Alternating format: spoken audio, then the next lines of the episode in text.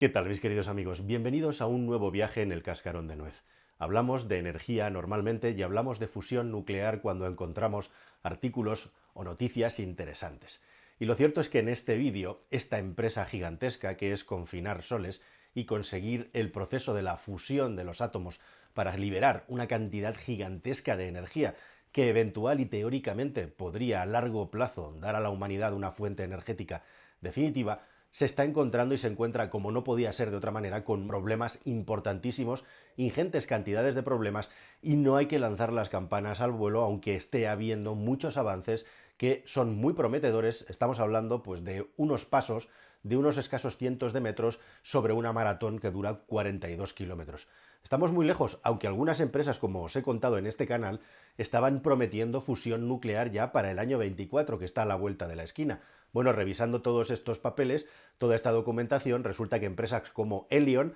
de la que te voy a poner un vídeo al final de este, ahora está hablando ya de 2028. Es que hay que calentar las acciones y hay que conseguir dinerito de los inversores para que esto siga girando, ¿verdad? Pero lo cierto es que en este vídeo te voy a hablar de lo, como dirían los ingleses, ese elefante en la habitación que tiene el mundo de la fusión nuclear y de entre los muchos problemas que hay, hay uno principal y fundamental con el que nos estamos encontrando, que es el asunto del combustible necesario para poder generar la energía de fusión. Y este es un problema ya sea para los grupos de investigación pequeñitos, para los más modestos, como para también el gigantesco ITER, que ahora mismo es un absoluto desastre desde el punto de vista de la previsión y las finanzas, aunque algunos defienden que sigue teniendo todo el sentido del mundo. Vamos a ver qué es lo que está pasando. Bueno, una de las cosas impresionantes de la fusión nuclear es que es un proceso mucho más limpio desde el punto de vista de la radiactividad que la fisión nuclear que tienen las plantas de energía nuclear que conocemos hoy en día. Y sin embargo, resulta, y esto no se cuenta mucho, que para poder generar los escasísimos momentos de fusión nuclear que hemos conseguido a lo largo y ancho de la historia de la humanidad, muchos grupos de trabajo ahora mismo intentando generar fusiones cada uno en su país, necesitamos de, sí, la energía nuclear de toda la vida, porque esencialmente para poder hacer una fusión utilizamos formas especiales de hidrógeno, el elemento más ligero que tenemos en la naturaleza, como son el deuterio y el tritio. Y específicamente el deuterio no tiene mucho problema de ser encontrado en la naturaleza en cantidades ingentes, pero con el tritio sí tenemos un problema muy serio. Y justamente el tritio es potencialmente el gran problema que tenemos ya no solo para generar una fusión nuclear a gran escala, sino incluso a pequeña escala, porque es casi imposible poder encontrarlo en una cantidad suficientemente abundante en la naturaleza y crearlo artificialmente es extremadamente complejo, hasta el punto que hoy en día solo hay dos maneras de conseguir tritio. Una,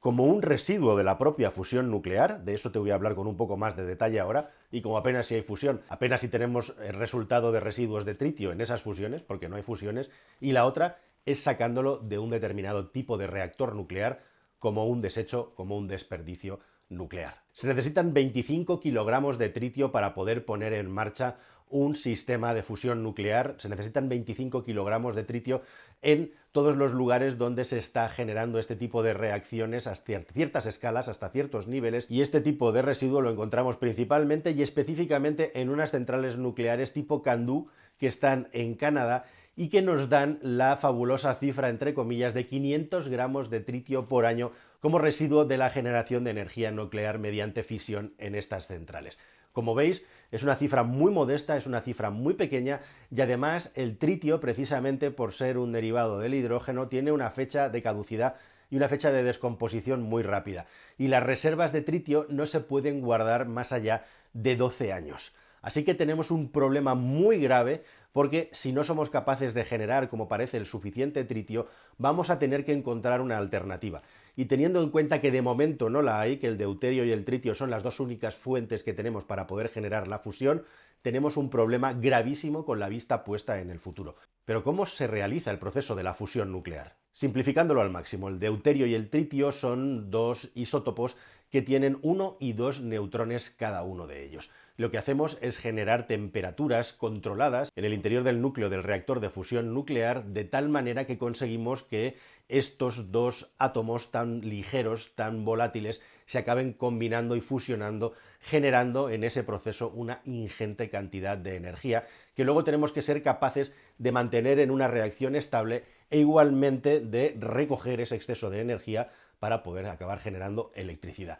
En este proceso de combinación se generan una serie de residuos pequeños, el más importante de ellos es el helio, e igualmente queda suelto un neutrón extra por cada una de las reacciones que se provocan en la combinación de átomos. Estos neutrones salen disparados a las paredes del reactor en muchas direcciones y justo una parte de ellos somos capaces de hacerlos pasar por una zona controlada en la que reaccionan con berilio para acabar generando de nuevo tritio. Es decir, que la propia reacción de fusión nuclear en su proceso genera como uno de los residuos tritio que luego podemos llegar a aprovechar. En la teoría, sobre el papel, la cantidad de tritio que se genera es superior a la que teníamos como combustible, algo así como el doble. En la práctica hay muchísimos neutrones que no llegan a este punto, hay muchísimos desperdicios e igualmente también hay otro tipo de reacciones que neutralizan la generación de tritio. Al final, el resultado del tritio que se está consiguiendo en el mejor de los casos es de un 110-120%, con lo cual teóricamente, cuando una central de fusión eh, estuviera funcionando de una manera estable, pues tendríamos justo exactamente el tritio que necesitamos y ni una gota más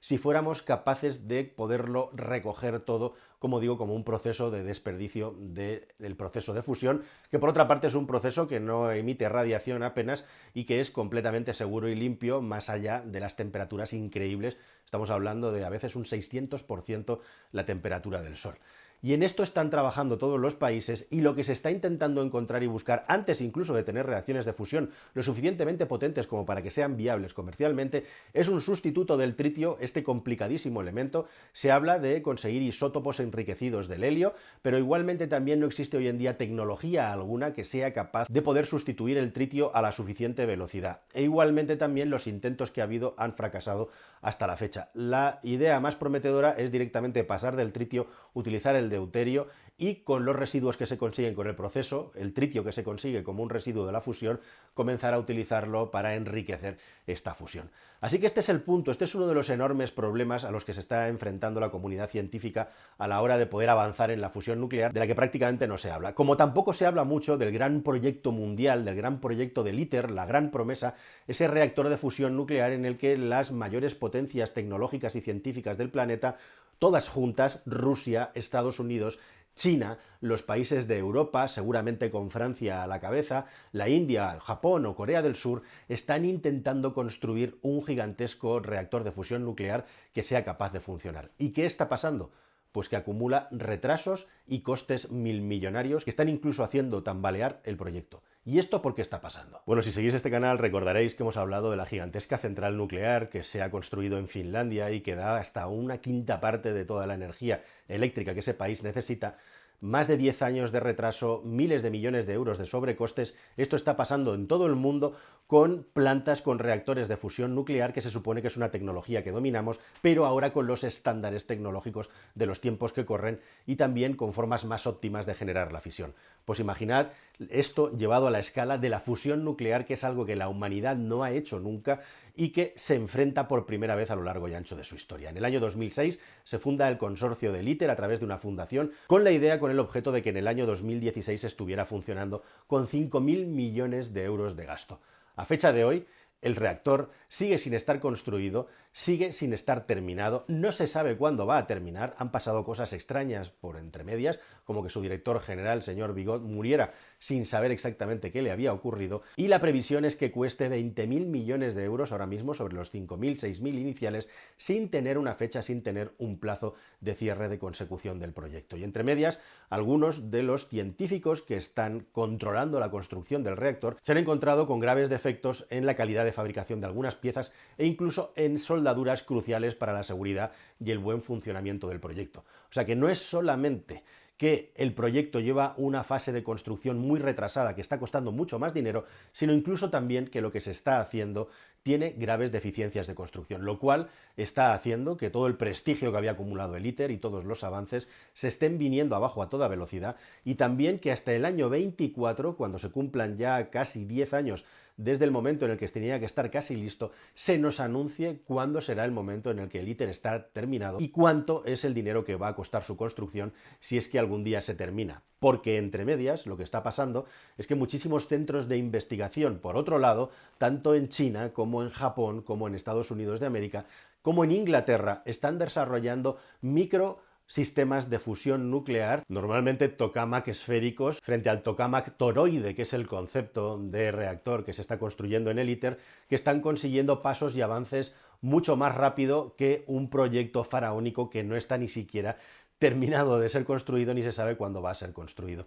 Y entre ellas, entre todos estos proyectos que están consiguiendo, como digo, avances muy prometedores, está la empresa Elion, que tiene detrás a inversores nadie, como por ejemplo señores como Peter Thiel o como por ejemplo Sam Altman, el creador de ChatGPT y actual accionista mayoritario, o como la mismísima Microsoft, que al igual que a las empresas aeronáuticas es la primera empresa del mundo que ha firmado un contrato con un creador de fusión nuclear, con una empresa que va a crear reactores de fusión nuclear, para disponer de esa tecnología como primera empresa cuando esté terminada. ¿Cuándo? Los señores de Helion nos vendieron fusión nuclear para el año 24, ahora dicen que para el año 28. Si no lo consiguen, los señores de Microsoft van a recibir una jugosa indemnización. Así que vamos a ver qué pasa con todo esto. De momento, el tema de la fusión nuclear es un vaso medio lleno y medio vacío. Todas esas buenas noticias que se van sucediendo y que parecen imparables tienen también graves problemas por detrás y graves asuntos que hay que resolver desde el punto de vista tecnológico y específicamente del combustible que siguen sin estar resueltos. Nada más, queridos amigos, espero que esta información os haya parecido interesante y ahí os dejo con el vídeo de Elion para que sepáis un poquito más de este asunto. Hasta el siguiente. Adiós.